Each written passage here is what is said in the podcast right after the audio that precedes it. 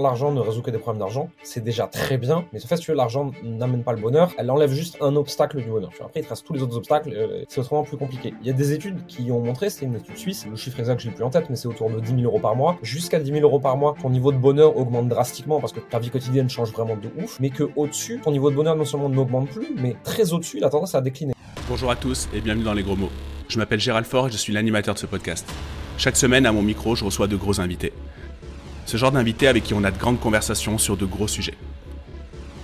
Ici, on parle d'entrepreneuriat, de finances perso, mais également de tendances de société.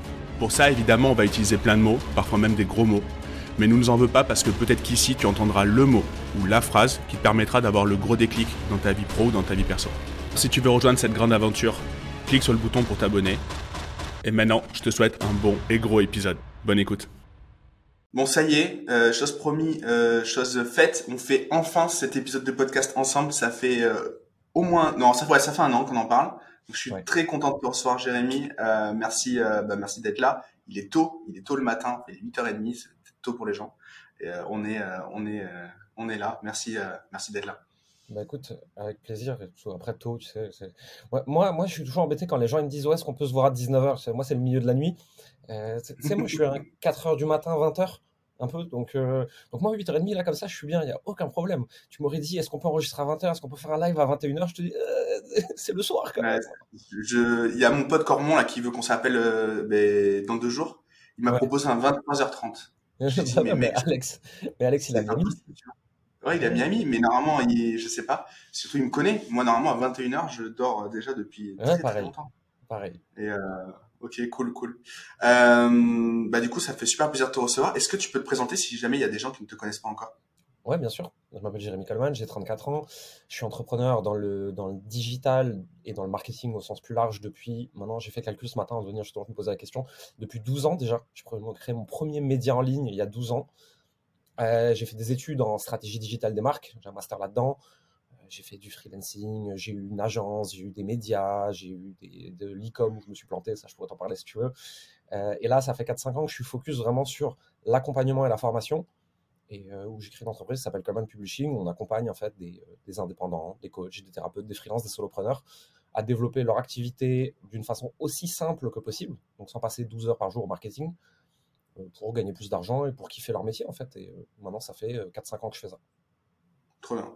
Et on va le, on va le, le, le notifier. T'habites dans le, dans le sud-ouest. Et là, Ouais. j'ai trouvé une poche d'entrepreneur dans le sud-ouest. Et donc, du coup, je vais Mhm. enchaîner trois, quatre épisodes avec des gens soit de Bordeaux, soit du Pays Basque. Euh, et, euh, et ça, c'est cool. Même à, à côté de Toulouse, mais bon. Euh, ça, c'est, euh, on les aime pas trop, les Toulousains. Mais- non, je rigole.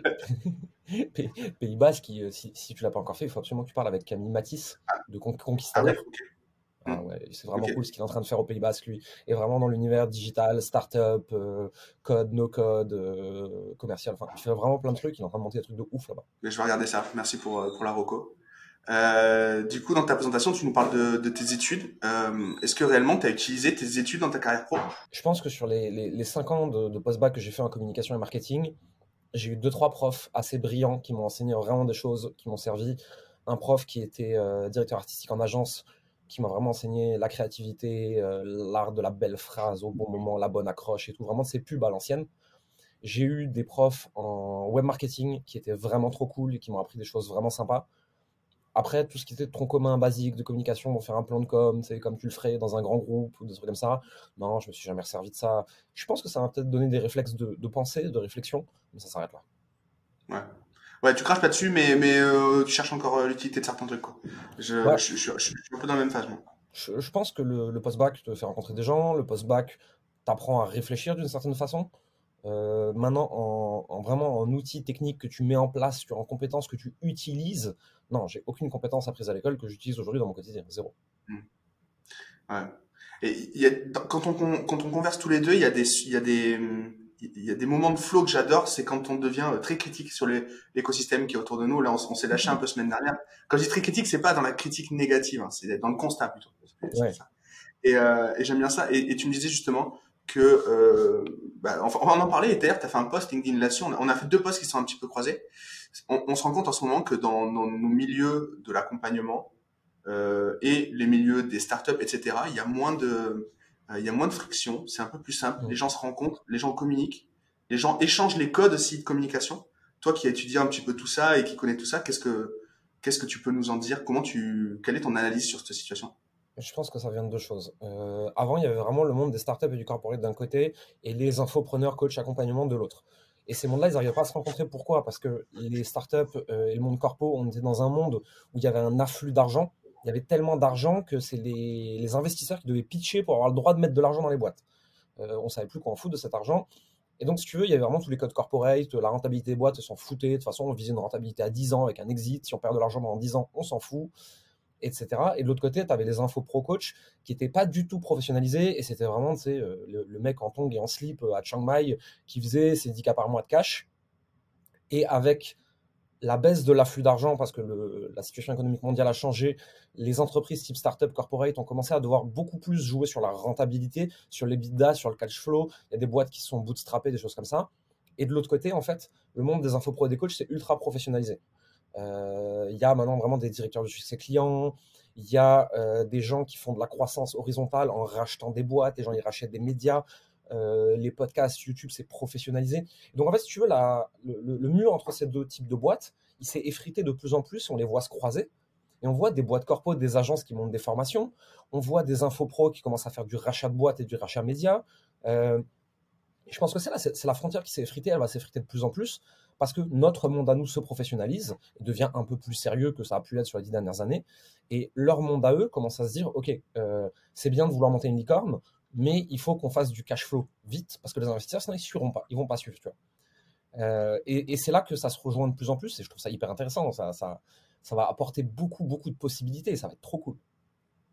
Et quand les frontières deviennent euh, poreuses comme ça, euh, dans plein d'industries ou dans plein de, de faits historiques, on se rend compte qu'en fait, c'est parce que le sous-jacent va pas très bien et donc du coup, on est un peu obligé de se déplacer pour aller bouffer un peu ailleurs. Qu'est-ce que tu penses de ce constat? Ça, n'engage que moi. Hein. C'est, pas voilà. Euh, mon avis, mais j'aimerais bien avoir ton, ton, que tu challenges. Ah non, le, marché est hyper tendu. Là, euh, au moment où on enregistre, on est début 2023. Le, marché, euh, tous les marchés sont tendus en fait. On le sent surtout si tu vends au grand public, si tu vends à des gens un peu débutants, des choses comme ça, tu vois. Si tu vends pas à des, boîtes très très établies, on sent que, alors déjà l'accès au financement, c'est dead, il n'y en a plus, ou quasiment plus. Euh, on sent que les gens, ils sont dans une phase d'incertitude, une phase de doute. Et moi, j'ai toujours tendance à dire, quand le monde va très très mal, mais que tu sais ce qui est en train de se passer, tu investis pour pas prendre le contre-coup dans la gueule. Quand le monde va très très bien, tu es optimiste et tu investis sur l'avenir. Quand tu sais pas, et là on est dans cette phase d'incertitude où on ne sait pas à quel râtelier on va être bouffé, euh, les gens, en fait, qu'est-ce qu'ils font? Ils gardent leur argent sur leur compte, ils disent je bouge plus, j'attends de voir ce qui va se passer. Et donc, en fait, ils achètent plus. Et là, c'est vraiment ce que j'ai l'impression qu'on est en train de vivre. Et on le voit sur les chiffres d'affaires. Et moi, tous les gens avec qui je discute, ils ont des pertes entre moins 20% et moins 50% actuellement. Et euh, on va passer par cette phase de turbulence. Les gens qui sont bien structurés, ils vont la passer sans encombre, même si c'est pas agréable. Et euh, par contre, les gens qui avaient structuré toute leur boîte en se disant de toute façon, c'est l'Eldorado, l'argent, il n'arrêtera jamais d'arriver, ils vont prendre très très cher dans les dents. Quoi. Et effectivement, dans une phase économique qui est plus tendue, les cartes sont un peu redistribuées. Je pense qu'il y a des gens qui vont gagner énormément d'argent pendant cette période et il y a des gens qui vont en souffrir beaucoup plus. Quoi. Hmm. Là-dessus, moi, je remarque par rapport aux gens qu'on accompagne, ça m'intéresse d'avoir un peu ton avis parce que nous, on est moins niché que toi. On accompagne plus des gens à monter un business en ligne. Toi, tu es plus niché vraiment euh, sur une typologie, une typologie d'entrepreneur. Nous, on, remarque deux trucs. Ceux qui s'en sortent bien, c'est ceux qui ont des business de, qui sont des business de nécessité, enfin, qui vont vendre quelque chose qui consiste à quelque chose d'utile pour ne pas, enfin voilà, sans être péjoratif. Et tous ceux qui proposent des choses de confort, par contre, eux sont en train de se réclamer. Et je remarque aussi, donc ça plutôt euh, dans les masterminds dans lesquels moi je suis passé, etc., qu'il y a eu récemment, depuis euh, trois ans, quatre ans, euh, plein de business qui ont eu des débuts de succès qui auraient jamais dû exister également. Tu vois. Ouais. Tu vois, je pense qu'il y a deux sujets là-dessus. Il y en a qui sont, enfin, voilà, il y a eu des, il y a eu des, des product market fit qui n'auraient jamais dû être trouvés si jamais le, le, dans un monde rationnel, quoi. Ouais, parce qu'effectivement, il y avait trop d'argent, parce que c'était l'argument vers l'or, parce que tout le monde se disait, euh, il y a moyen de faire du cash avec tout, facilement et tout. Donc, tu vends un peu n'importe quoi à n'importe qui. Aujourd'hui, les gens, il y, a, la sophistication de marché qui a évolué. Donc, en fait, si tu veux, tu as le, public, le marché, qui a été multi-exposé au truc discours marketing de plus en plus euh, pété. Euh, et à un moment, il y a ce qu'on appelle la crise de confiance. Et donc, en fait, plus personne n'a confiance en rien. Il faut montrer pas de blanche, il faut donner de la valeur. Les cycles d'achat, ils se rallongent. Et quand euh, il y, a, y, a, encore un, deux ans, tu pouvais avoir un, un ROI tu vois, sur ton acquisition à 7 jours, tu peux toujours le faire aujourd'hui, mais c'est plus dur qu'avant. Euh, c'est plus mmh. compliqué. Les cycles d'achat, c'est plus euh, la personne, tu l'as au téléphone, elle t'a découvert trois jours avant, elle signe. C'est plus, elle t'a découvert, elle te regarde un, deux, trois, six mois, elle prend un appel, elle en reprend un autre une semaine après. Et tu sens que les gens sont plus frileux. Et il faut être capable de montrer plus de confiance, plus de témoignages, faire plus de réassurance. Euh, il faut que ton produit soit meilleur, il faut que tes clients soient mieux accompagnés. Moi, c'est un truc sur lequel je, gueule et que je répète à, à travers depuis un an. Il n'y a personne qui m'écoutait. Maintenant, il y a tout le monde qui panique, qui me dit Merde, Jérémy, qu'est-ce qui se passe? Ah, Je vous l'avais dit que ça allait se passer comme ça, c'était sûr. Tout marché, et le marché de l'accompagnement et du business en ligne, c'était une ruée vers l'or ces dernières années. Tout marché qui arrive au bout de sa ruée vers l'or subit une crise de confiance et un down.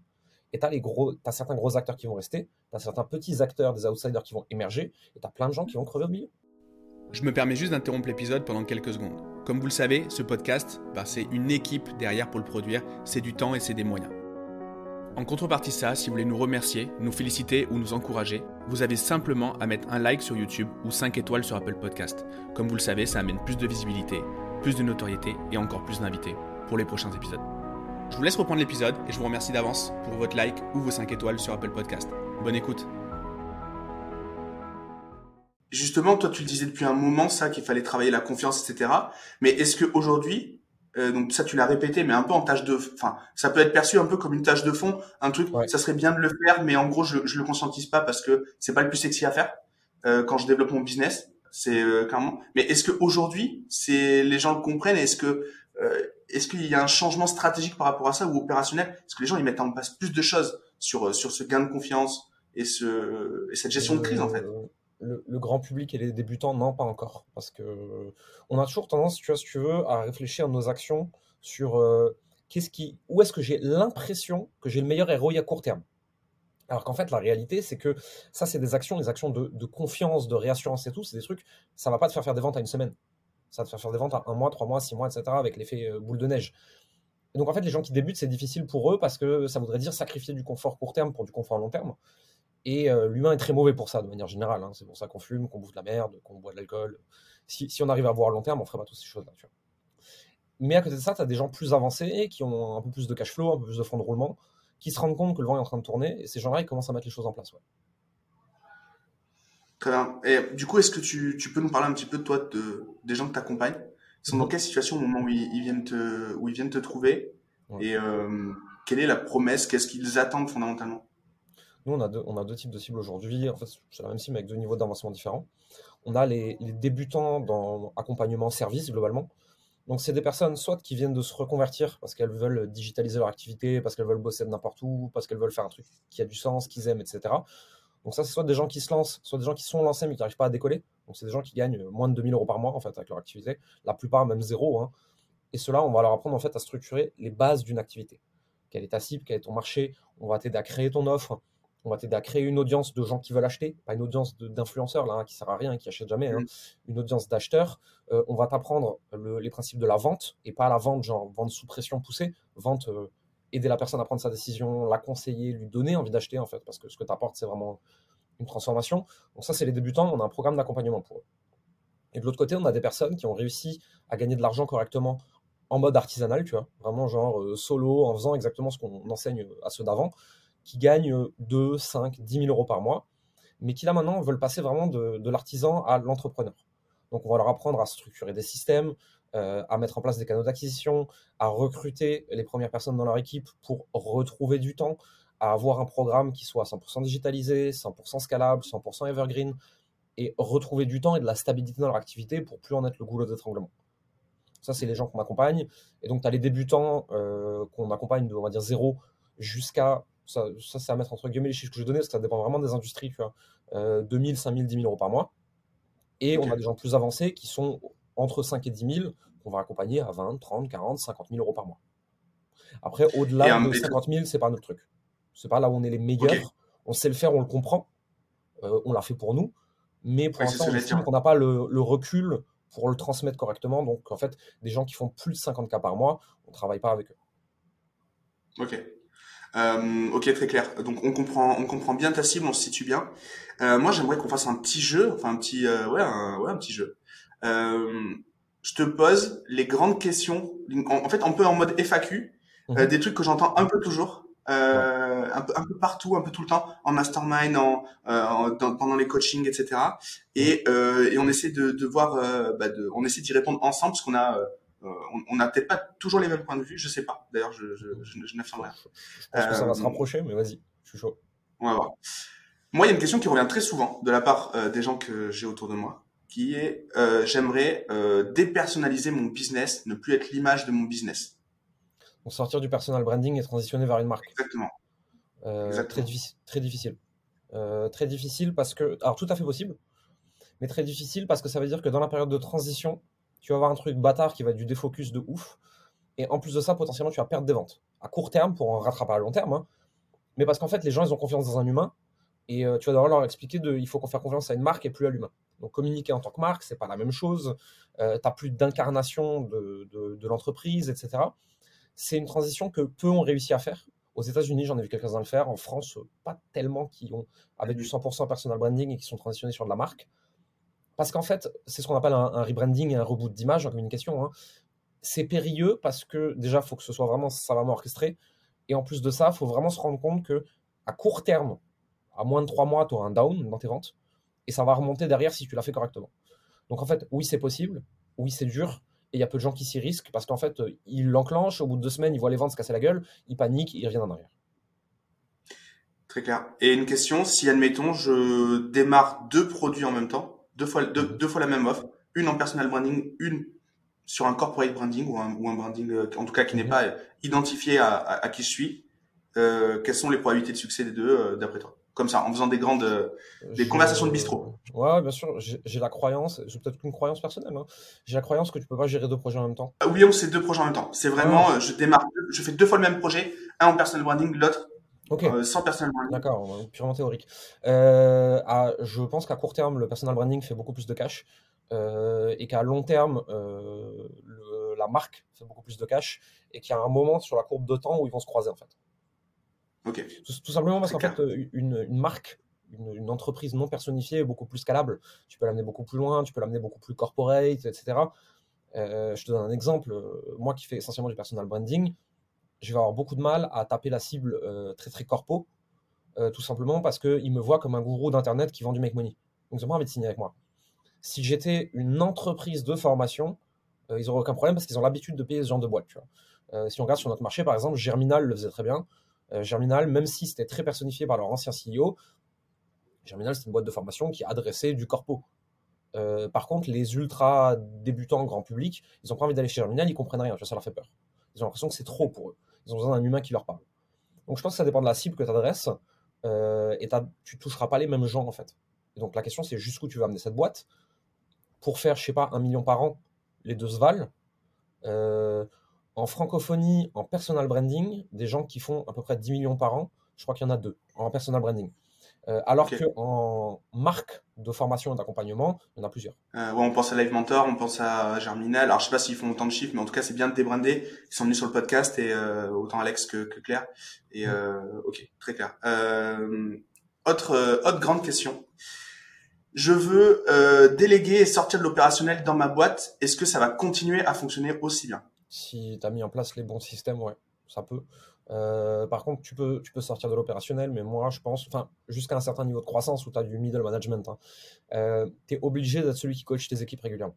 Si vraiment tu veux foutre le camp de ta boîte et que tu n'as pas mis en place le middle management qu'il faut, la culture qu'il faut et, l'impulsion qu'il faut, ça va forcément se péter la gueule à un moment ou à un autre parce que, ben, en fait, tu n'as plus le CEO qui amène la vision, la culture, l'ambition. Euh, le comment on se comporte, qu'est-ce qu'on fait, qu'est-ce qu'on veut, voilà, la culture en gros, si tu veux. Si tu as du middle management, ça peut passer, sinon non. Par contre, tu peux sortir de l'opérationnel et être juste celui qui coach tes équipes à ce que l'opérationnel soit bien fait. Ça, je pense que tu peux le faire. Dernière euh, grande question qui revient souvent, euh, est-ce que je peux avoir plusieurs projets en même temps? Et est-ce qu'ils vont se développer à la même vitesse? Tout à l'heure, tu avais commencé à faire un début de réponse, mais je te laisse. Je pense que c'est du défocus. Je pense que tu peux pas être le CEO de plusieurs boîtes. Et tous les gens que je connais qui ont plusieurs projets qui se développent, ils sont CEO d'un projet et ils ont des CEO pour les autres projets dans lesquels ils sont actionnaires euh, et euh, dans lesquels ils interviennent, mais c'est pas eux qui drivent la croissance de la boîte, sa culture, son ambition, sa vision et tout. Et euh, faire ça, c'est s'assurer en fait que tes 10 projets avancent moins vite, quoi. Voire se pète la gueule alors qu'ils auraient pu exploser. Très clair. Ben, merci pour ces, trois, ces, trois grandes questions. Moi, je sais pas si elles te reviennent souvent, mais en tout cas, moi, c'est vraiment les marronniers, tu vois. C'est au moins, au moins une fois, une fois par semaine, quoi. Donc, euh, donc c'est très clair. Et donc, du coup, je confirme, je partage, je, partage ton point de vue là-dessus. Euh, du coup, euh, tu peux revenir sur euh, sur ton parcours au moment où tu démarres. Pourquoi tu démarres sur Internet et tu ne fais pas autre chose? Qu'est-ce que qu'est-ce que ça t'apporte Internet au moment où tu te lances? Euh, J'aime vraiment bien qu'on me foute la paix. J'aime bien être tranquille derrière mon ordi et qu'on qu'on me casse pas les, les noisettes. et Internet permet ça. C'est-à-dire qu'Internet, je peux toucher toute la planète. J'ai toutes les possibilités je peux le faire d'où je veux, ça c'est hyper important pour moi. Euh, je peux travailler d'où je veux, quand je veux, en gérant mon temps et tout. Et très vite, en fait, tu moi j'étais en études de communication et c'était le tout début des blogs. Je me souviens, on présente des projets, on doit faire des strates de com fictifs pour des marques et tout. Et moi je dis sur ce truc-là, euh, en fait, vous, vos, tableaux d'affichage géants, là, vos billboards, vos machins, vos trucs, votre campagne télé, j'en ai rien à taper. On vend du produit grand public à des nanas de 18 ans, par exemple. Euh, je vais faire une campagne d'influence. Et, et, là, mes profs me regardent, me font d'influence. Oui, avec des influenceurs et des blogueurs. Des blogueurs. Et je me dis, wow, ok, c'est très en retard, on a un problème. Et euh, c'est vrai, pendant toute la première partie de ma carrière, je faisais du freelancing où j'avais une agence. Je bataillais quand même pas mal avec, euh, les, avec les marques euh, pour expliquer l'importance de la campagne d'influence ou de micro-influence. C'était pas encore aussi populaire qu'aujourd'hui. Et donc, si tu veux, moi j'ai toujours vu Internet comme la possibilité, depuis chez toi, avec juste une connexion Internet, même de merde, de toucher le monde entier et de faire des trucs vraiment cool. Et donc, vraiment vite, je me suis dit, c'est ça que je veux faire. Je veux pas être enfermé dans une, localisation physique, ça me gonfle. Euh, aller tous les jours dans un bureau, aller tous les jours dans mon magasin, dans mon entreprise, ça va me faire chier. Euh, je veux un truc où je, gère ma vie comme je veux. C'est très important pour moi de gérer mon planning comme j'ai envie. Et donc en fait, Internet, c'est imposé, c'était logique, tu vois. Si Je disais des blogs, j'en ai fait un. Hmm. Justement, par rapport au contenu, tu me disais la semaine dernière que c'est une brique qui te prend beaucoup, beaucoup de temps, mais qui te donne aussi beaucoup de plaisir. Hmm. Euh, Comment tu t'organises et quel est le poids de ce contenu-là dans ta stratégie globale euh, Comment tu vois le truc? Parce que tu m'expliquais que tu faisais et du YouTube et du podcast, les posts LinkedIn, euh, plein, de choses. Du coup, comment tu voilà, quel est l'impact? Quel est le voilà, à quoi ça te sert tout ça? Alors, euh, ça me prend à peu près un tiers de ma semaine le contenu. mais parce que je, veux en faire autant, tu vois. Je pourrais juste faire des emails et dans ce cas-là, ça me prendrait 5 minutes par jour parce que j'ai l'habitude d'en faire. Donc ça me prend un tiers de mon temps à peu près si tu veux, aujourd'hui, on est arrivé sur une trend où c'est de plus en plus compliqué d'avoir un tracking précis. Euh, aujourd'hui, il y a cette tendance qu'on appelle les, dark socials. C'est en gros de dire, on a des clients qui arrivent de toutes parts par les réseaux. On arrive vaguement de temps en temps à checker quelle est la first touch, où est-ce qu'ils nous ont découvert la première fois. Souvent, c'est par de la pub ou une grosse interview ou un truc comme ça. Mais leur parcours, il est plus compliqué à traquer. Et moi, j'ai plein de gens qui euh, m'ont découvert par la publicité, ne s'en souviennent même pas et me disent j'ai acheté parce que j'ai vu cette vidéo YouTube. Je avant de voir cette vidéo, tu m'as connu où? Ah, bah, je crois que c'était sur YouTube. Je mon tableau de tracking. Non, tu as cliqué sur une pub. Et en fait, si tu veux, c'est tout ce, tout ce mélange, en fait. Et donc, si tu veux, aujourd'hui, le contenu, c'est même plus un sujet de quel est le retour sur investissement, c'est quel est le retour sur non-investissement. Hmm. Si je le fais pas et que tous mes concurrents le font, ils ont une place de communication et de contact avec mon prospect que moi, je n'ai pas. Et donc, en fait, c'est pas est-ce que c'est particulièrement rentable de le faire, même si je pense qu'à long terme, ça l'est? C'est je ne peux pas me permettre de ne pas le faire. Et oui, euh, c'est d'un point de vue purement financier, héroïste, court terme, 3-6 mois, euh, je suis plus rentable en faisant autre chose, c'est sûr et certain, et j'en ai pas besoin. Mais si je réfléchis à long terme, si on imagine la crise de confiance au sens large, si on regarde l'évolution du coût des publicités, de la complexité à traquer, de la concurrence, etc., qui est-ce que tu, chez qui tu vas signer le plus facilement? Quelqu'un qui a 150 000 abonnés YouTube que tu suis depuis longtemps ou quelqu'un que tu as découvert par une pub? Et donc, en fait, si tu veux, et j'avais euh, cette réalisation il n'y a pas longtemps en parlant avec, euh, avec un entrepreneur français qui a des centaines de milliers d'abonnés sur les réseaux sociaux, que tout le monde connaît plus que moi, euh, que tout le monde valide plus que moi, que tout le monde trouve meilleur que moi, etc. Tu vois et moi-même, je croyais ça. Et je parle avec cette personne et je vois que je fais trois fois son CA. Et là, sur le coup, vraiment, ça, me fait tilt, tu vois. Je me dis, OK, la perception. Et la perception, c'est la marque, c'est l'audience, c'est le contenu organique.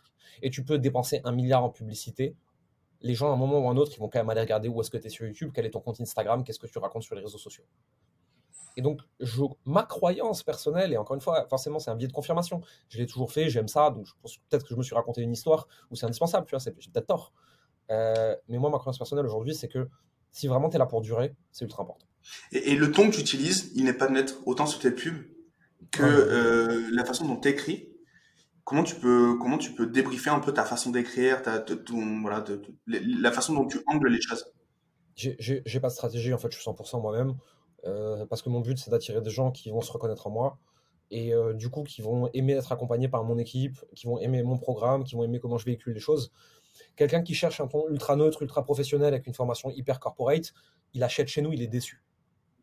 Et moi, je veux pas de gens déçus. Donc, je veux des gens qui se disent, ce mec chelou qui gesticule et qui parle bizarrement et qui fait des dessins sur une feuille et qui fait des mèmes comme publicité Facebook, j'aime trop parce que c'est ce qu'il va retrouver de l'autre côté dans nos produits en fait. Il va retrouver ce truc un peu à l'arrache, un peu friendly, euh, avec une grosse compétence métier chez nous, mais on se fait pas tellement chier avec la forme.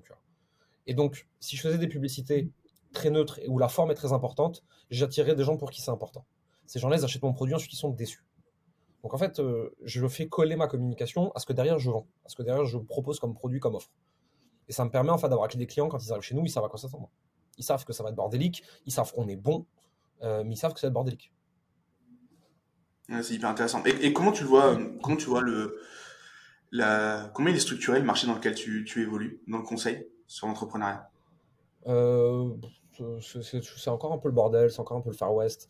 Euh, le problème, en fait, aujourd'hui qu'il y a sur ce marché-là, c'est que tu as un tiers à une moitié des acteurs qui veulent pas surpromettre ou qui veulent plus qui en ont marre de jouer à ce jeu-là, de euh, t'inquiète, tu vas faire 100 000 euros le premier mois, alors qu'on sait très bien que c'est faux.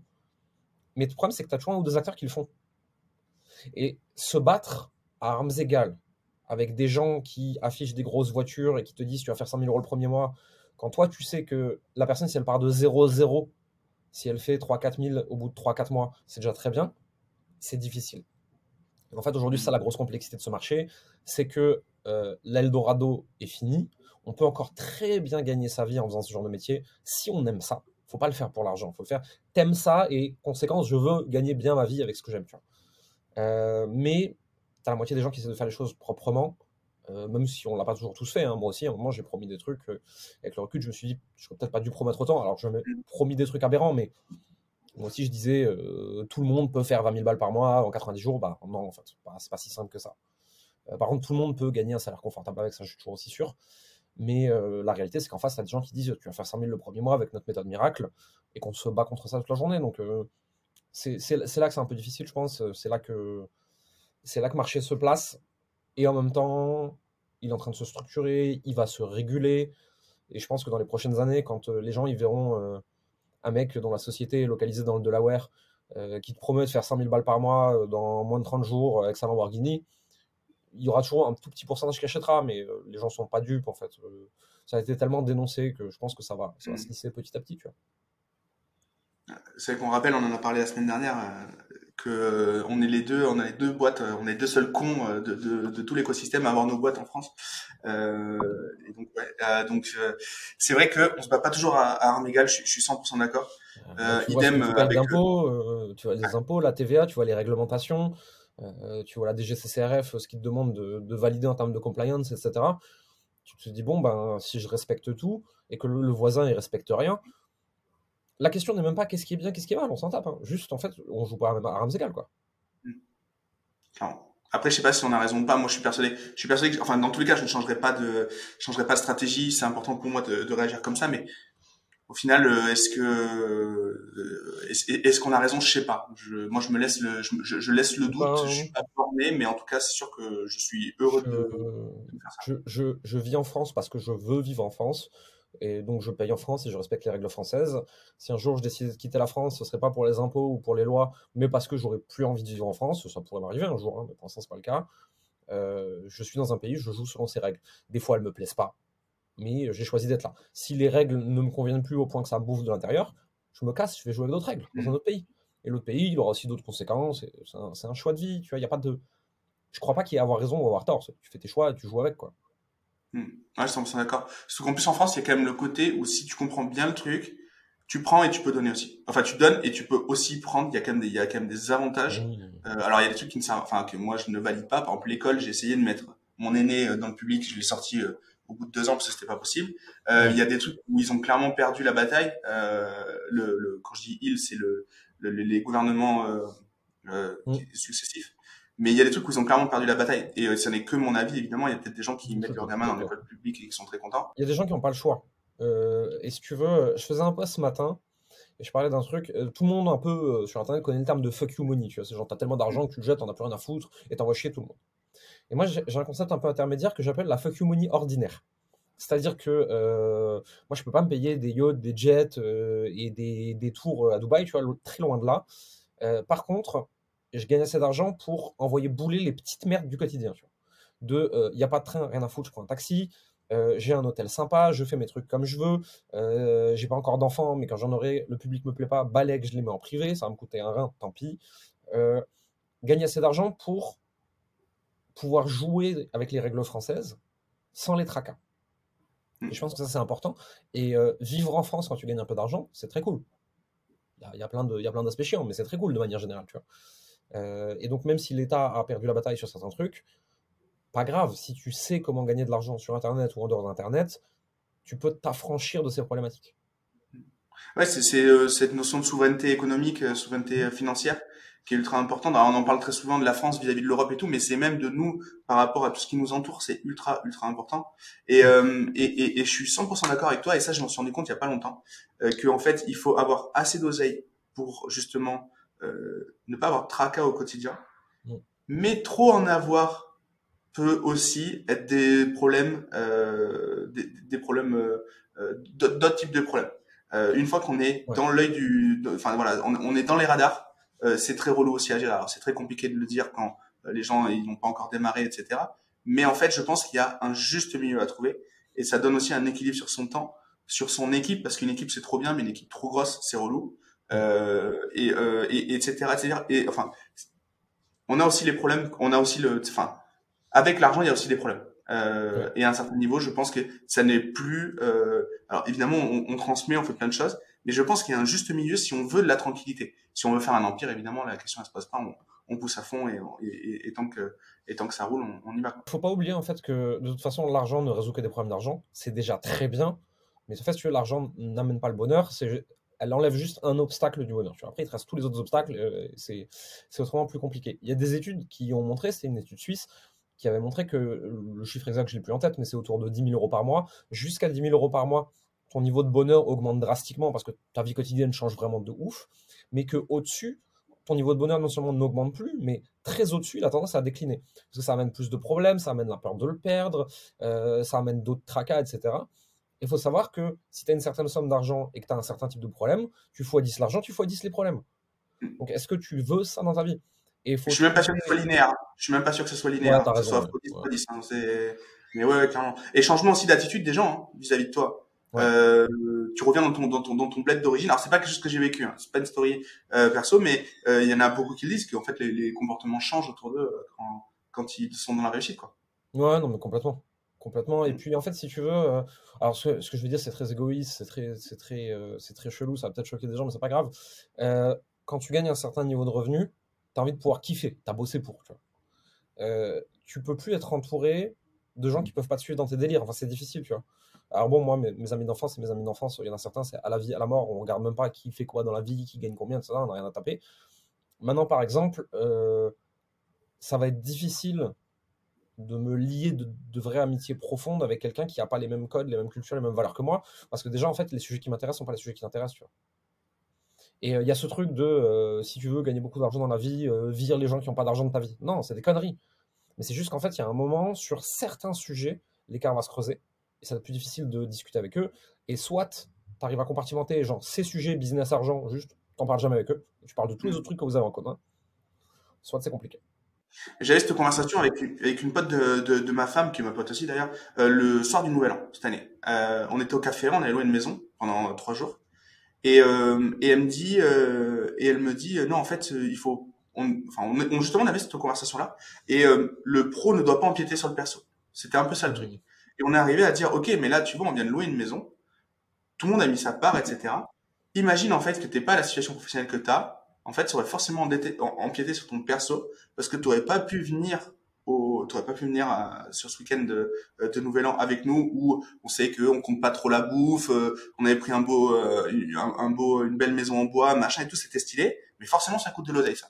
Et en fait, évidemment que ça empiète le, sur le perso, puisque en fait, tu, tu te coupes euh, socialement de certaines choses quand tout le monde n'est pas au même, quand tout, quand tout le monde n'a pas les mêmes possibilités. Et donc en fait, je pense que ouais, c'est hyper important. Et, et, moi, je me rends compte d'un truc aussi, c'est le, je suis encore très pote avec certains certains potes d'enfance, et il y en a d'autres avec qui je me suis un peu éloigné. Euh, et enfin, je me suis éloigné, on s'est éloigné euh, parce que euh, en fait, on n'a pas le même destin. Mais on a on a la même ligne d'arrivée, on a la même ligne de départ, on n'a pas la ligne la même ligne d'arrivée. Et du coup, euh, et du coup, euh, et du coup, euh, ça je le remarque, tu vois. Donc on est vraiment dans une histoire de, ouais, de, de vision, de faisabilité et, et, de, et de volonté de faire les choses, parce qu'eux ils sont très contents dans leur vie, moi très content dans la mienne. Il y en a qui gagnent plus de taille que moi, il y en a qui en gagnent moins. Et, euh, et en fait, c'est, je, je, me rends compte en fait que dans l'amitié, ça joue quand même un rôle de, de, de, les choix de vie en fait, les choix de vie et les choix financiers. Ouais, puis après, je pense que tu as aussi une histoire d'état d'esprit, tu vois. Euh, moi, sur tous mes amis d'enfance, il y en a certains qui sont entrepreneurs, il y en a d'autres qui bossent dans des groupes corpos, il y en a qui ont des petits jobs normaux, euh, classiques, tu vois. Euh, la question, c'est est-ce que c'est des gens positifs, est-ce que c'est des gens encourageants, est-ce que c'est des gens qui veulent grandir, apprendre, progresser dans la vie, etc. Et moi, à partir de là, c'est des gens que je veux dans ma vie. combien ils gagnent, ou qu'est-ce qui, quelle est leur ambition, ou quel est leur projet professionnel, je, je m'en tape un peu. Mais c'est est-ce que c'est des personnes que j'ai envie d'avoir à mes côtés au quotidien, quand ça va, quand ça va pas, etc. Euh, à partir de là, le reste, je regarde pas tellement. Et j'ai la chance d'avoir quand même pas mal d'amis d'enfance qui sont des gens comme ça. Il y en a aussi certains que j'ai perdu de vue parce qu'ils n'étaient pas comme ça et que c'était des, des, bons copains de, de soirée, d'adolescence à un moment et que ça l'était plus après. Quoi. Est-ce que justement l'oseille, c'est pas une résultante de, ce, de ces comportements de ces choix de vie Pas que, parce que tu as des gens, en fait, si tu veux, qui euh, pourraient gagner plus, mais ce que ça leur demande, ils n'ont pas envie de le faire. Et donc, en fait, soit ils font de la croissance financière très lente, parce qu'ils veulent pas se faire mal en chemin, euh, soit juste ils sont dit ok bah là si je gagne plus ça va me demander ça j'ai pas envie. Ça va me niquer la vie ça me plaît pas. Euh, nous on a cette mentalité d'entrepreneur tu vois. Donc en fait on veut gravir les échelons peu importe les, euh, les complexités que ça amène. Mais parce qu'en fait c'est pas tellement pour l'argent c'est juste parce que on est câblé en automatique pour continuer à avancer et, à marcher l'escalier tu vois. T'as des gens c'est pas le cas. Donc t'as des gens qui ont l'état d'esprit et la culture intérieure pour gagner beaucoup plus mais qui juste vont dire non je pas envie de faire ça moi. Et c'est ok est-ce que, euh, pour finir, dernière question sur l'argent, est-ce que tu penses que l'argent, la peur de l'argent, peut être un frein pour développer son business? Ouais, bien sûr. Et après, euh, forcément, quand tu as 20 ans et que tu aucune responsabilité et que tu pas de famille, tu pas de compagne, tu rien du tout, tu vois, es seul avec toi-même et que au pire des cas, tu vas euh, dans un pays qui coûte que dalle et tu peux vivre avec 300 balles par mois, c'est facile de prendre des risques.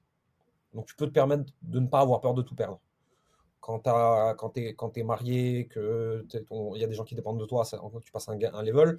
Et ensuite, quand tu as des enfants, tu passes encore un autre level. Je suis pas sûr que je serais capable de prendre les mêmes risques que j'ai pris à 25 ans. J'ai pas encore d'enfants. Et quand j'en aurai, ce sera encore pire. Tout simplement parce que j'ai une responsabilité vis-à-vis des gens que j'aime. Euh, et que je peux pas, euh, je peux pas jouer le risque tout, tu vois, en me disant, euh, au pire des cas, c'est pas grave, mon fils il dormira dans une cabane ou ma fille dormira dans une cabane, tu vois, c'est mort. Je, je peux pas prendre ce genre de responsabilité. Donc en fait, si tu veux, c'est pas que peur de perdre de l'argent, c'est tu peux plus prendre le même niveau de risque parce que avec les années viennent certaines responsabilités. Si c'est les choix de vie que tu as fait, tu as des gens qui veulent rester seuls sans responsabilité toute leur vie et euh, grand bien leur en face, moi je m'en tape. Moi, c'est pas les choix que je suis en train de faire. Et donc forcément, je peux prendre moins de risques et donc des fois ça me génère plus de stress parce que j'ai pas peur moi de perdre de l'argent. J'ai peur que les gens que j'aime le plus manquent. Ça vient d'un vécu, ça, ou du, perso, ou un truc que tu as vu, ou c'est clairement ancré comme ça? Non, c'est ancré. Je pense que mon, père, je crois que comme ça, euh, si tu veux. Mon père, il, vient d'une famille un peu aisée, mais quand lui il a démarré dans la vie, ils avaient rien avec ma mère. Vraiment, ils avaient que dalle. Euh, mon père, il a tapé un dépôt de bilan, un deuxième dépôt de bilan, et ensuite, il a vraiment pris le chemin très très long. Et aujourd'hui, mes parents ont une situation très très confortable, mais ça va toujours être le cas. Et euh, je pense que mon père, il a toujours cette peur de si tout s'arrête, et si tout s'arrête, si tout s'arrête, les gens que j'aime n'auront plus rien, tu vois. Et je pense qu'il me l'a transmis, c'est du transgénérationnel, tu vois. Euh. Et, euh, et, à côté de ça, du côté de mon père, ils sont, ils sont juifs ashkénazes. On sait que c'est pas les plus YOLO, le monde va bien, tout ira bien, tu vois. Et moi, j'ai entendu toute mon enfance et tous les gens que je rencontre qui, dont les arrière-grands-parents, tu vois, par exemple, ont été déportés, systématiquement, c'est des gens, trois générations après, ils ont toujours ce truc de au cas où. Et tu leur demandes au cas où quoi? Je sais pas, au cas où. Tu vois, c'est ancré à l'intérieur, on nous l'a répété toute notre enfance, tu vois. C'est faut mettre de côté au cas où. Euh, il faut toujours avoir un plan de secours au cas où. Et tu sais, c'est le truc, trois générations après, tu as encore des gens, euh, même de 25 ans, qui se disent faut que j'ai un plan de sortie au cas où il faut quitter le pays. Tu vois, genre, au cas où il y a, y, a, de nouveau ce qui s'est passé au niveau de la Shoah, tu vois. Et donc, toutes les personnes qui ont un peu ce transgénérationnel-là, ils ont ce au cas où. faut faire gaffe, tu vois. Pas prendre trop de risques, faut sécuriser, faire attention et tout. Je l'ai un peu. Je l'ai un peu parce que générationnellement, on me l'a passé, en fait, hein, que je le veuille ou pas. J'essaye de travailler dessus, j'essaye de, de, de, dégager ce qui m'appartient pas et tout. Et en même temps, si tu veux, tu as toujours ce truc un peu de ceux qui survivent, c'est les parano, quoi.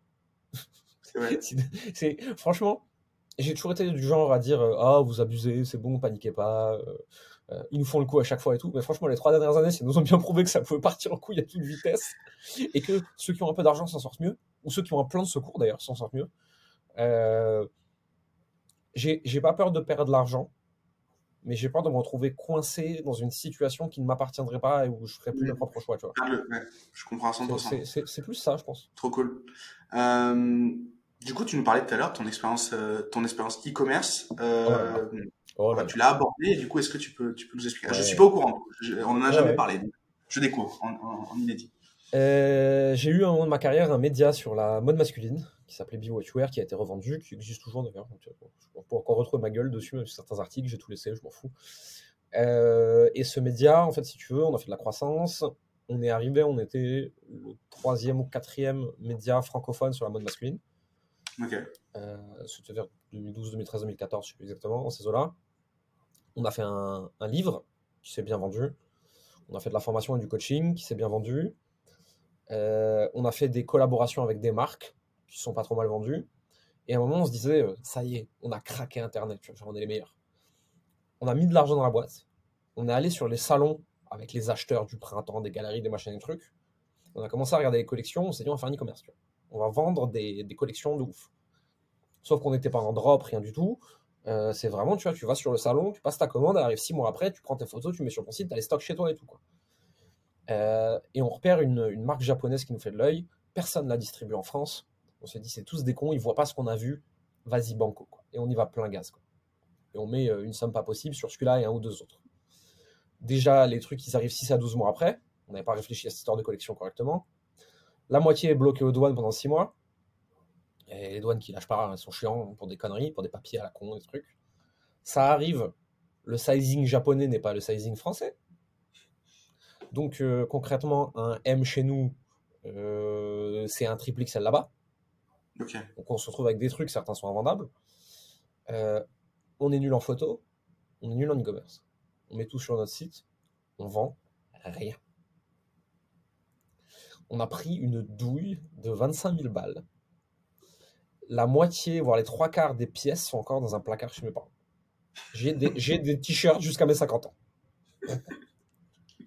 Euh, et, c'est bien parce que c'était une merveilleuse leçon d'humilité. C'est pas parce que tu as réussi un truc que tu peux en réussir un autre. Et euh, à l'époque, je, je, niais beaucoup mes zones d'incompétence. Tu vois, je suis bon dans un truc, donc c'est bon, je vais comprendre malgré que j'avais des gens qui avaient des boîtes dans le vêtement qui me disaient Jérém, t'es en train de faire une connerie, Jérém, t'es en train de faire une connerie, mais ah t'inquiète. Mm. Euh, j'étais entouré ouais, de gens euh, vraiment dans ce milieu-là qui me disaient c'est pas une très bonne idée ce que tu es en train de faire. Et je les ai pas écoutés, et ils avaient tous raison, tu vois. Et c'est bien, ça te met une claque d'humilité, et ça te rappelle que c'est pas parce que tu es bon sur un truc que tu vas être bon ailleurs. Mm. Aujourd'hui, j'ai tendance à dire euh, j'ai une zone de compétences très, très, très, très, très limitée où je suis très, très, très bon parce que je fais vraiment que ça depuis plus de 10 ans et j'ai une myriade de zones d'incompétence autour où je m'approche pas. E-commerce, m'approche plus, je comprends rien. Euh, tu veux vendre des petits produits d'information, des trucs comme ça, je m'approche pas, j'y comprends rien. Les business physiques, je m'approche pas, j'y comprends rien. Moi, je sais vendre du service, de la formation et de l'accompagnement en ligne à des prix élevés. Ça, je le fais très bien, ça fait très longtemps que je le fais. Je sais faire que ça correctement. Je reste là-dedans, je bouge pas. Et, si tu devais réécrire l'histoire de ce, de ce truc de e-commerce, maintenant avec les compétences et le voilà tous les acquis euh, que tu as, tu ferais, tu ferais différemment, j'imagine. Et tu ferais quoi différemment? Je suivrais euh, un conseil qui m'avait été donné à cette époque-là par euh, Geoffrey Bruyère, qui est le cofondateur de Bonne Gueule. Donc Bad Girl qui commençait comme un petit blog sur la mode masculine et qui aujourd'hui c'est une boîte euh, nationale ou internationale hein, dans le vêtement. Benoît, a été invité sur le podcast, j'attends sa réponse. Si jamais vous le connaissez, allez lui dire de, allez lui dire de, je, je, je, lui enverrai un message après. Ah bah trop bien, super. Et donc si tu veux, Geoffrey à l'époque me dit, Jérém, tes pièces elles sont trop spécifiques, il te faut sur un store des basiques des marques locomotives que tout le monde connaît, et autour, tu agrémentes de trucs un peu chelous. Donc déjà, je ferais ça, tu vois. Je prendrais une grosse marque locomotive avec un jean, un t-shirt, un pull, des trucs pas marrants à vendre. Et en fait, autour, tu agrémentes de trucs un peu chelous. Mais tu commandes pas 80% qui sont du vestiaire atypique, euh, japonais, déstructuré. Euh, alors qu'en fait, les Français, ils veulent pas acheter ça, quoi. C'est moment, si c'était pas distribué en France, c'était pas pour rien, tu vois. C'est parce qu'il y a des gens plus intelligents que moi qui ont capté que ce serait pas vendable. Donc, je réfléchirais à ça différemment. Mais, quelque part, je pense que pour moi, ça aurait été un boring business, tu vois, un truc qui m'aurait saoulé. Donc, j'aurais pas aimé le faire. Et aujourd'hui, euh, j'ai envie de faire des trucs qui m'amusent. Et par exemple, faire ce qu'il faut pour développer un store généraliste en e-commerce en France sur le vêtement avec du stock, etc., c'est un business que j'aurais pas envie de faire. Ça me plairait pas. Et, justement, s'il y avait un business en dehors de ton de ce que tu fais, euh, qui que tu pourrais recommander aux gens qui nous écoutent, genre lancer un business en 2023, euh, si on brainstorm sur les idées, quelles, seraient pour toi les bonnes idées? Euh, si le but c'est de partir de zéro et de gagner de l'argent le plus vite possible, c'est du service. Prenez une compétence, vendez-la à des gens. Commencez par votre vendre, votre temps pas cher. Euh, avec les témoignages et votre track record, montez vos prix petit à petit. Euh, et ensuite, vous bifurquez soit en agence, soit vous faites ce qu'on appelle productize. Donc en fait, votre, votre service, vous le transformez en produit. C'est plus du done for you, c'est du done with you. Ou du do it yourself avec de la formation, peu importe. Donc pour moi, ce serait ça. Après, si on, a une vision plus long terme, hmm, l'e-com, ça marche. Euh, le service, ça marche. L'agence, ça marche. Quelqu'un qui s'est vraiment bien développé et qui s'associe avec un marketeur. Le SaaS, il y en a très peu qui marchent, mais quand ça marche, ça marche fort. Euh, aujourd'hui, tout type de business peut marcher. Je, crois vraiment qu'on peut réussir dans tout aujourd'hui. La question, c'est quel est ton horizon de temps? À combien d'argent tu veux gagner, dans combien de temps et quel pourcentage de risque tu es prêt à prendre les, exits à 50 millions sur des SaaS, c'est des anomalies statistiques. Il n'y en a quasiment aucune. Est-ce que tu veux jouer l'anomalie? Ou est-ce que tu veux t'assurer de faire tes 10-15 000 balles par mois avec ta boîte? C'est pas les mêmes métiers en fait. Hein, euh. Et moi j'ai toujours dit, euh, moi ce que je transmets, ce que j'enseigne et ce que je comprends bien, c'est euh, les business qui ont 90% de chances de bien marcher, mais qui vont pas faire un milliard. Le truc qui a 0,001% de chance de faire un milliard, moi je sais pas le fabriquer et j'ai même pas envie d'y aller. Ça m'intéresse pas. Hmm. Ouais, parce qu'en fait, on le, enfin, moi je le, je le, dis souvent dans mes accompagnements, le SMIC de l'infoprenariat, du mec qui lance une formation, le mec moyen, donc le SMIC, vraiment le, salaire, le, le, revenu euh, minimum, c'est 10 k par mois. On se rend compte, en fait, on a, j'ai pas le pourcentage, mais la, la, la, la, grande, grande, grande majorité des gens qui vont faire ce, ces revenus-là, alors c'est du chiffre, c'est pas de la rêve, mais en effet, je te rejoins à 100%, euh, que ce soit sur un, euh, que ce soit sur, euh, sur un, un modèle agence freelance ou un mm. modèle euh, un modèle infoprenarial si jamais on a envie d'aller d'aller un petit peu plus loin euh, ben un peu plus loin dans la complexité dans c'est moins évident du moins. Euh, c'est euh, c'est euh, ouais je, te rejoins à 100% et les méthodes du coup toi pour pour arriver à faire ces 10 cas par mois comment tu qu'est-ce que tu conseilles pour pour démarrer? Je pars sur un business de service copywriting copywriting allez alors je choisis un média un média un social média où mon audience cible elle est et je commence à produire du contenu en parallèle, je fais de la prospection, mais pas du genre un message en mode coucou, je, je fais tel métier. Hein. Ça, ça sert à rien. C'est plutôt tu vas sur le site des boîtes, euh, tu fais un loom, tu fais une analyse vidéo, tu apportes vachement de valeur et tu leur proposes un essai pas cher. Donc, euh, social media, prospection, et je me trouverai un endroit pour faire du média long. Donc, soit je fais une chaîne YouTube d'interview ou de décortiquage de trucs, soit je fais un podcast, soit je fais un blog, mais je fais des longs articles, euh, etc. Et vraiment cette triple approche de social media contenu court, euh, média, contenu long, prospection. Tu fais ça pendant 30 à 60 jours, franchement, tu fais tes 5-10 cas par c'est sûr. Je suis 100% d'accord. Et je pense que même pour accélérer à court terme, il y a un truc qu'on sous-estime et qu'on voit trop peu dans les, euh, dans, dans, les infoproduits, c'est les plateformes de... C'est con comme la lune, ce que je veux dire, mais c'est les plateformes de freelance. Bah, hier, j'ai hier, j'ai déposé un, j'avais un Figma à faire intégrer, HTML, CSS. Euh, et en fait, je devais le faire moi parce que c'est, j'aime bien le faire de temps en temps. Et au final, pas le temps. Et euh, du coup, je le mets sur Malte. J'envoie la proposition à trois mecs, euh, ils me répondent, euh, j'en accepte un. Il y en a un qui m'envoie un message, celui qui n'a pas un de ceux qui n'a pas été accepté, en mode euh, je n'ai pas, euh, je n'ai pas été retenu. Je démarre sur la plateforme. Est-ce que vous pouvez me dire, bah, est-ce que mon, mon prix était bon ou pas? Est-ce que mon devis était bien formulé? Est-ce que les questions que vous avez posées pour comprendre le projet étaient, étaient pertinentes? J'ai mmh. adoré la démarche. Du coup, bah, ouais, hyper smart. Et bah du coup, et je vous le jure que c'est vrai, je lui ai donné un autre Figma à intégrer et sans le mettre en compétition parce que j'ai adoré la démarche. Parce que le mec, en fait, il était pas, euh, il était juste 20% plus cher et il avait un délai de, un délai de production qui était un petit peu plus long. Du coup, ben, j'ai sélectionné un autre, mais c'est pas que je l'ai pas sélectionné à lui, c'est que j'ai sélectionné un autre. Et ben, du coup, j'ai adoré la démarche. Et le mec, il a pris 10 000 balles comme ça. Euh, il a pris 1000 balles comme ça.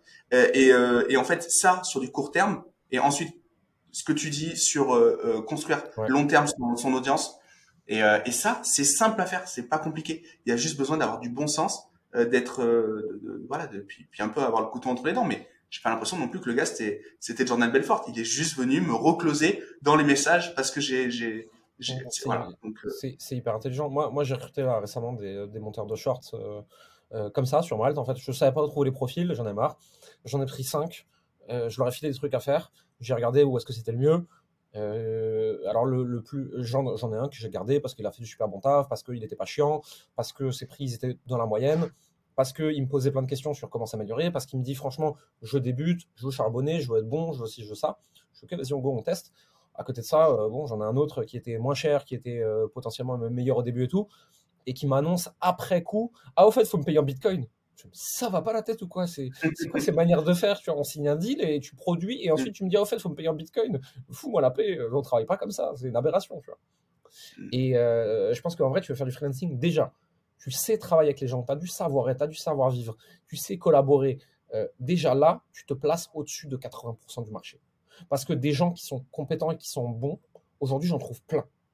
Mm. mais des gens qui sont bons et avec qui j'arrive à bosser, qui comprennent qu'ils sont là pour me faire gagner du temps, me faciliter la vie et pas me gonfler toutes les 5 minutes, ça j'ai beaucoup plus de mal à trouver. Et moi, si tu veux, je préfère quelqu'un d'un peu moins compétent, que je vais former, que je vais aider, euh, on va travailler ensemble, on va progresser ensemble, mais qui dans la relation de travail, ça se passe hyper bien. Et j'ai des fois renvoyé des gens qui avaient des compétences extraordinaires, mais j'arrivais pas à bosser avec eux. Ouais. Soft skill à fond, soft skill. Alors évidemment, il faut pas que ce soit une chef technique, mais si, si déjà il est bon euh, dans les soft skills, c'est c'est 100% d'accord avec toi. Il faut avoir envie de bosser avec les gens.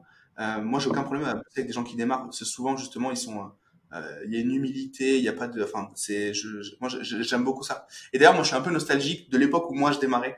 Euh, J'aimerais bien revivre euh, ma virginité entrepreneuriale.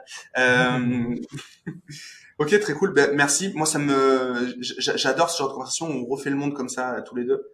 Euh, on, on, accompagne des gens tous les deux, on le fait pas de la même manière et, euh, et on a plein de, plein de plein de points communs quand même dans l'approche. Euh, et, et, et j'avais une question. Quand on est euh, quand on analyse beaucoup les choses, comme toi tu as tendance à le faire, quand on est euh, critique sur les choses, en gros tu toi on te pose un truc là, tu vas le démonter, tu vas chercher à comment ça fonctionne, si je comprends bien. Mmh. tu vas essayer de comprendre comment ça fonctionne, à qui ça peut marcher, etc. Est-ce que euh, tu as un mentor Est-ce que tu est-ce que tu arrives à à boire les paroles de quelqu'un sans forcément euh, tout challenger et tout? Moi, personnellement, j'y arrive pas. C'est dans ce genre de conversation-là que j'apprends, mais j'ai jamais, j'ai toujours voulu avoir un mentor, un mec qui me donnait la, la vérité euh, clé en main comme ça. Ouais. Euh, j'ai pas un mentor, j'en ai des dizaines sur des sujets très différents. Euh, je, je, alors déjà, je sais que je suis influençable. Tu vois, si vraiment tu m'exposes à quelqu'un tout le temps, tout le temps, tout le temps, tout le temps, j'absorbe en fait, malgré moi. Hein. Je finis par reco recopier ses éthiques de langage, ses éthiques vestimentaires, je m'en rends même plus compte. Euh, donc déjà, je fais gaffe quand euh, je m'expose à quelqu'un. Mais si tu veux, j'ai toujours, une, j'ai toujours un, un double, un, une double lecture quand je suis face à quelqu'un qui, euh, que je trouve inspirant sur un domaine. C'est qu'est-ce qu'il me dit, qu'est-ce qu'il a fait? Et j'ai même une troisième, c'est quel est son intérêt marketing à me le dire comme ça?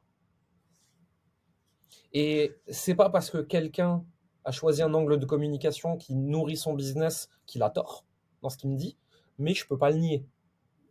Euh, euh, je, peux, je peux te donner un exemple si tu veux. Je, peux même le, je, je suis tombé par hasard sur YouTube l'autre jour sur des vidéos de Tougan. Qui je parlais hier. Ouais. On, l'aime ou on l'aime pas. En marketing, en copywriting, il est bon. Après, le reste, on s'en branle. Euh, et je regarde un truc où, euh, où je suis un peu happé par le truc, où il expliquait un peu euh, le monde par un cacahuète, si t'es pas rentier digital, ce qu'il vend, t'es es potentiellement dans la merde. Et si tu veux, je regarde ça, et je me dis, à la fois, je pense qu'il a raison, et à la fois, il doit me dire ça parce que c'est ce qu'il vend. Et c'est en plus ce qu'il croit, j'ai l'impression. Et donc, en fait, si tu veux, j'essaie d'avoir ce truc où je balance l'information qu'il me donne avec sa croyance et avec son marketing. Hmm. Et après, j'essaie un peu de faire mon marché au milieu de tout ça en me disant, bon, ben, euh, on va dire que je suis, il a raison à 75% et qu'à 25%, il le force un peu parce que son marketing peut-être, tu vois. Euh, ou peut-être même pas, en fait, j'en, j'en sais rien. Mais, euh, en, l'occurrence, lui, lui il croit vraiment à ces trucs. Mmh. Hier, on a passé une heure et demie à, faire un Google Meet comme ça, à discuter un peu comme on a fait la semaine dernière tous les deux. Et, c'est, et, en fait, il est, il est persuadé de ça parce qu'il le vit et que, et, que, et pour le coup, il l'incarne. Il y a d'autres infopreneurs avec qui je discute également qui eux incarnent beaucoup moins le truc qu'ils vendent. Ça c'est clair. Mmh. Et euh, la démarche, elle est euh, le voilà, c'est ils ont trouvé un avatar, ils ont trouvé un pain point, ils ont bâti un produit dessus. Voilà, ça c'est il y en a. Tout gagne, il est moins là-dedans. Ok.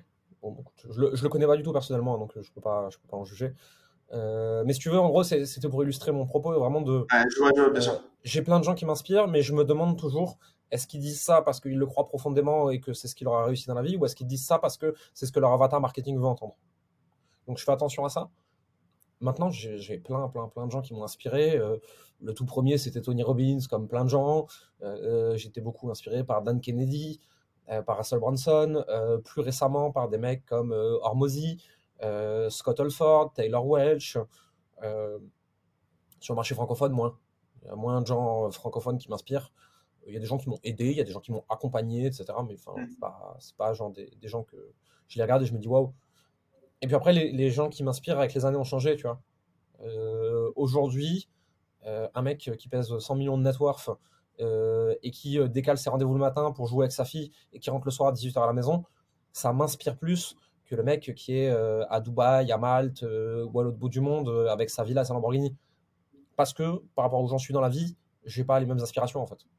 Donc les mmh. gens qui m'inspirent évoluent en fonction de où moi j'en suis dans ma propre vie. Et moi, aujourd'hui, mes questionnements, c'est comment je fais pour bosser moins et être plus présent avec les gens que j'aime, euh, moi, être moins obsédé par le boulot, euh, faire des horaires, entre guillemets, de bureau plus normal, euh, mais continuer à jouer à mon jeu de l'entrepreneuriat que j'adore et gagner plus parce que c'est drôle, parce que ça m'amène des jeux du niveau au-dessus et tout. et mes questionnements, c'est ça. Et donc, je suis inspiré par des gens qui en sont là, en fait. Hmm. C'est un peu la map de FIFA, tu sais, où tu as les différentes compétences du joueur et, et du coup, tu vois. Ouais, c'est un peu ça. Bah, ouais, c'est OK. Ouais, ça me parle, ça parle beaucoup. Et un, mec qui ferait 50 euh, millions par an, mais qui aurait pas de vie, tu vois, mm. euh, pas de vie autre que l'entrepreneuriat, m'inspire pas. Ouais, clairement. Bah, je te rejoins, je te rejoins à 1000%. Du coup, maintenant, c'est quoi la suite, euh, la suite pour toi, pour la boîte? Qu'est-ce qu'est-ce qui va se passer en 2023 pour vous? Moi, c'est continuer la croissance tranquillement. Tu vois, on, bâtit les, programmes du dessus, on continue à accompagner nos clients, on essaie d'améliorer notre programme. on essaye de pas grossir l'équipe parce que, bon, en fait, quand tu as trop de gens, ça devient chiant, ça devient un bordel ta boîte. Euh, je crois beaucoup, et euh, je l'ai annoncé, je pense que ça va être ça beaucoup mon année 2003, ce que j'ai appelé le marketing inversé. À savoir, tu passes 90% de ton temps et de ton contenu pour tes clients, tu marketes en dehors ce que tu as fait pour eux, pour que d'autres gens aient envie de rejoindre. Au lieu de passer 90% de ton temps à faire du marketing de contenu pour que les prospects rentrent et zapper tes clients. Et euh, j'ai eu tendance, moi, le premier, à pas le faire pas assez m'occuper de mes clients par rapport à ce que je diffusais en contenu public pour que les gens signent. Et aujourd'hui, en fait, j'ai envie de passer plus de temps avec les clients, alors proposer beaucoup plus de choses et leur apporter beaucoup plus de valeur. Et ensuite, d'utiliser cette valeur que je vais marketer via des extraits à l'extérieur pour dire voici ce que vous avez loupé, vous avez qu'à venir. C'est presque un peu du building public, tu sais, cette tendance de montrer comment on fabrique l'avion euh, en vol, tu vois. Mmh. Euh, c'est pas intéressant ça. Ok. Ouais, donc ça, ça, ça, va être un de mes focus sur 2023. Euh, et aussi, sinon, d'avoir un système plus simple, plus efficient, plus résilient, euh, qui implique moins de gens, qui, est plus facile à piloter, tu vois. Je... Dans, la croissance et dans le scaling, comme tout le monde, on a su recruter, on a rajouté des process, des complexités, des machins. Et là, je suis en train de détricoter mon bordel en disant Attends, ça, ça sert à rien, ça sert à rien, ça, ça sert à rien, ça, on va l'enlever, il faut le remettre, euh, etc. Tu vois. Ouais, hyper intéressant. Ok, bah écoute, c'était c'était top. Où est-ce qu'on peut te suivre? Il y a plein d'endroits où on peut te suivre, mais du coup, qu'est-ce que tu nous recommandes? Et, euh, et euh, où est-ce qu'on peut trouver tes programmes? Où est-ce qu'on peut éventuellement contacter quelqu'un de chez toi? Comment ça se passe? Ouais, euh, alors les deux endroits où je recommande le plus de me suivre, c'est YouTube pour des contenus un peu plus longs, un peu plus poussés, des analyses, des interviews, ou alors sur mon Facebook perso, Jérémy Coleman, où dès que j'ai une idée qui me passe par la tête, je la publie. En fait, moi, j'utilise Facebook comme c'était Twitter. Hmm. donc, si tu veux, je, des fois, je fais six posts par jour c'est là que tu es le plus exposé à mes idées. Et après, euh, les liens pour accéder à ce qu'on fait sur n'importe quel réseau social, euh, ils sont affichés partout. Il suffit de cliquer, de suivre le truc, et on est amené directement vers euh, ce qu'on propose, vers notre équipe et tout. Trop bien. C'était vraiment un plaisir d'enregistrer cet épisode matinal avec toi, même si, si toi tu dis que c'est pas matinal. C'était vraiment un kiff. Je, suis content et, et, et ça serait cool de serait cool d'en faire peut-être un autre. J'ai jamais tourné deux fois avec quelqu'un, mais euh, en analyse, euh, à toi de voir hein, si t'es chaud, mais en analyse un peu. Moi, avec plaisir. Hein. Moi, j'adore ce genre de truc. Euh. moi, prendre le temps comme ça de me poser pendant 45 minutes, une heure, une heure et demie avec quelqu'un, tu vas décortiquer des trucs et, papoter comme si. Parce qu'en vrai, si tu regardes ce qu'on vient de faire là, c'est exactement ce qu'on a fait en Meet la semaine dernière. C'est exactement ce qui s'est passé quand on s'est retrouvé à Bordeaux à la Founders. Mm. C'est j'aime ces podcasts où c'est pas une interview officielle, où c'est une conversation, parce qu'on est plus vrai, on est plus direct, les gens en retirent plus de valeur, je pense. Il n'y a pas de, il a pas d'éléments de langage, de langue de bois, tu as de discours marketing qu'on a travaillé. C'est plus cool, tu vois. Donc euh, moi, je réponds toujours présent à ce genre d'invitation parce que j'adore ça. Ben, super, nickel. Merci beaucoup. Euh, pensez ben, tous à ben, aller voir les réseaux de, de Jérémy, aller suivre un peu son travail, c'est hyper intéressant le ton euh, est différent de ce qu'on lit ailleurs. Et donc du coup euh, bah, moi ça me motive beaucoup plus euh, à lire ce qu'il écrit. Euh, en plus c'est pertinent mais en plus c'est sympa à lire. Euh, et puis ben pensez aussi à, faire à interagir sur la vidéo. N'hésitez pas à nous à nous écrire respectivement sur nos réseaux. On essaiera de, de, vous répondre tant bien que mal. Et puis et puis voilà. Bonne journée à tous et, et encore merci Jérémy. À bientôt. Avec plaisir. À très vite. Ça y est l'épisode est terminé si tu es encore là, c'est que l'échange avec mon invité t'a certainement plu. Et la meilleure façon de le remercier, de me remercier, c'est de nous mettre un like ou un commentaire sur YouTube, ainsi que 5 étoiles sur Apple Podcast. Comme je te l'ai déjà dit, ça nous amène de la notoriété et ça nous permet d'avoir encore plus d'invités toutes les semaines à te proposer. N'hésite pas à me suivre et à me contacter sur les réseaux sociaux, je réponds à tous les messages et je suis à ta disposition si tu veux discuter des différents sujets du podcast. J'ai plus qu'à te remercier pour ta fidélité. C'était Gérald. Bonne semaine.